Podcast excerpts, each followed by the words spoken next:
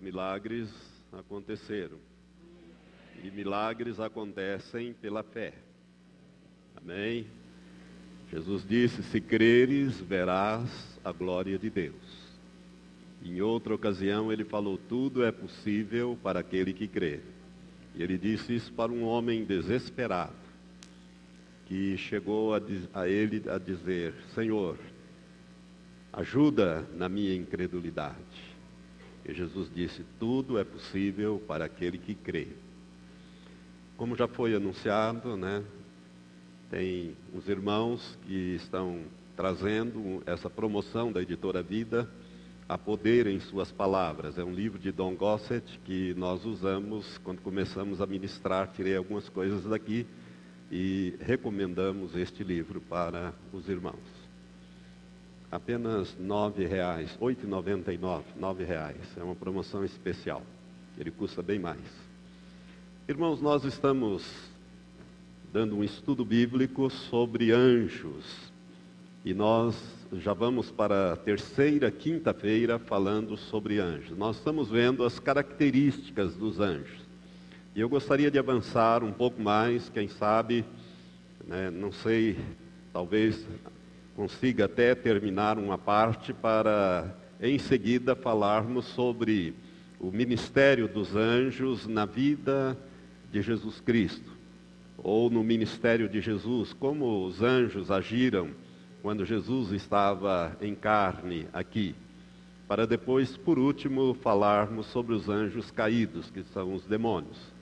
Esse estudo ele vai, ele vai te ajudar muito a você entender a palavra de Deus em relação a esse assunto. E nós estávamos na última quinta-feira, nós falamos sobre uh, a natureza dos anjos, que eles são seres espirituais puros, eles têm corpos espirituais, mas eles também podem é, manifestar-se de uma maneira física ou de uma forma humana. É, também falamos sobre a aparência dos anjos. Por quê? Porque se você um dia ver um anjo, né, você se, se ele vier da maneira original dele, você vai ficar assustado, até mesmo apavorado é, dependendo do anjo que aparecer para você. Mas se ele vier na forma humana, ele será uma como se fosse uma pessoa, mas de alguma forma a gente identifica. Eu não sei se é por um testemunho interior, por uma palavra do Espírito Santo na hora, mas a gente fica sabendo que é um anjo se é que ele vem para te trazer alguma coisa. É, falamos então também é, da da natureza e da aparência. Hoje quero desenvolver um pouco mais esse assunto. A terceira característica dos anjos, que eu gostaria que você guardasse, é que os anjos, eles são imortais. Eles são imortais. Eles já foram criados é, imortais, diferente de nós. Nós somos seres mortais. Né? Nós somos imortais apenas no nosso espírito e na nossa alma. O nosso espírito e a nossa alma não morrem, mas o nosso corpo morre. Nós temos que passar pela experiência da morte física. Não obstante, quando Deus criou nossos primeiros pais, Adão e Eva, ele os criou perfeitos e deu a eles uma sugestão, deu a eles um conselho que eles comessem da árvore da vida, que é um símbolo de Jesus Cristo, mas que eles não comessem da árvore do conhecimento do bem e do mal, porque se comessem morreriam. Morreriam espiritualmente e morreriam fisicamente. E o resultado foi que ao invés de comer da árvore da vida, comeram da árvore do conhecimento do bem e do mal e morreram espiritualmente. Adão viveu ainda 930 anos e depois morreu fisicamente, mas naquele dia ele morreu espiritualmente. Lembrando sempre que morte significa separação. Então, naquele dia, eles foram separados de Deus, deixaram de ter comunhão com Deus, como eles sempre tiveram na viração do dia. A Bíblia diz que todo dia, na viração do dia, Deus vinha ter comunhão com os, com os nossos primeiros pais. A partir dali, isso acabou. Então eles morreram, ou seja, se afastaram. Por isso que a Bíblia diz que o salário do pecado é a morte, mas o dom gratuito de Deus é a vida eterna em Cristo Jesus, nosso Senhor. Os anjos são seres imortais. Por esta razão, os anjos não se multiplicam. É, é interessante isso. Os anjos, eles sendo imortais, eles não se multiplicam, porque não há necessidade deles se multiplicarem. Nós temos necessidade de multiplicar, porque se nós não gerarmos os nossos filhos, o que, que acontece? Vamos dizer assim, a humanidade desaparece. Se Adão não tivesse gerado em Eva uh, os filhos, eles, quando morressem, acabaria tudo, não existiria, nós não existiríamos hoje, porque hoje nós descendemos todos de um mesmo tronco, de um mesmo casal. Até a ciência já comprovou isso, que todos descendem de um único casal quando fizeram o estudo do genoma humano. Então, o homem precisa se multiplicar, é por isso que nós geramos, porque nós somos mortais. E, segundo li uma vez, numa informação científica, não sei se é verdade ou não, mas li isso em, em algo que é de caráter científico, que nós vamos projetando os nossos, os nossos genes, as nossas características, os nossos filhos, netos, bisnetos, até, é, até a faixa de 272 anos para frente, ainda se acha característica daquele ancestral. Depois desaparece. Mas é por isso que normalmente o filho, a filha se parece com o pai, né? vocês podem olhar né? para a obreira Samanta, pastor Valtenir, e assim você vai vendo as características da, é, dos filhos, dos pais nos filhos, nos netos, e assim vai. E por quê? Porque nós nos parecemos, nós nos multiplicamos, nós nos reproduzimos. Mas os anjos não, eles são eternos e eles é, não tem filhos. a Bíblia não fala de filho de anjos.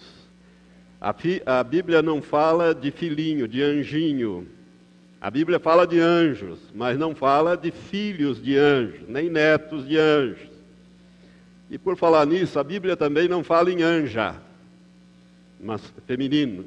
Ela, quando usa a palavra, ela diz anjo, no masculino. Não há pelo menos nenhuma menção a anja, nem a anja e nem a filhos de anjos, ou de casais de anjos. Então, essa característica é uma característica dos anjos, eles são imortais. Irmãos, isso é, é importante porque é, nós devemos é, ter em mente de que nós também somos imortais no nosso espírito mas nós somos mortais no nosso corpo. A ressurreição, toda vez que a Bíblia fala em ressurreição, ela está se referindo ao corpo do homem, nunca à alma e nem ao espírito do homem. Porque o espírito é imortal, é a centelha divina, e a alma é a soma, é a nossa personalidade, a nossa pessoa, é o resultado da, da união da parte física, material, com a parte espiritual, resultou na alma do homem. Por isso que o homem foi feito alma vivente. E o nosso corpo é mortal, mas um dia nós vamos ressuscitar com um corpo imortal.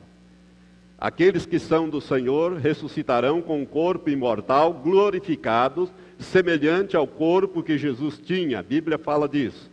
E aqueles que morreram sem Cristo, aqueles que morreram e vão ser condenados, já estão condenados eternamente, também ressuscitarão com um corpo imortal para ficarem completos e serem lançados no lago que arde com fogo e enxofre, espírito, alma e corpo imortais. Senão não haveria como sofrer eternamente. O ser humano vai sofrer eternamente aqueles que rejeitarem a salvação de Deus em Cristo Jesus estão destinados, já estão condenados, e essa pena de morte, ela somente é suspensa, ela somente é revogada quando nós nascemos de novo. Os anjos, então, têm essa característica, eles são imortais. Agora gostaria de dar uma característica muito importante dos anjos que muita gente não sabe e às vezes confundem. Os anjos, irmãos, eles não são oniscientes. Presta bem atenção nisso. Os anjos não são oniscientes. O que quer dizer onisciência ou onisciente? Onisciência é aquela, aquele atributo divino da pessoa que tem esse atributo, no caso, só a Trindade, Deus Pai, Deus Filho e Deus o Espírito Santo, tem os atributos divinos de onisciência, onipotência e onipresença. Onipresença é estar em todos os lugares ao mesmo tempo. Os anjos não têm essa, esses atributos. Nem os demônios, que são anjos caídos, e nem os seres humanos também não têm, são seres criados. Só a Trindade tem esse atributo de estar em todos os lugares ao mesmo tempo. Também só a Trindade tem o atributo da onipotência, ou seja, todo o poder. Os anjos não têm todo o poder, eles têm um poder que Deus dá a eles. É um poder limitado. De Satanás também é um poder limitado, é um poder derivado. Os demônios também. E dependendo das categorias, os anjos, como os demônios, são mais ou menos poderosos.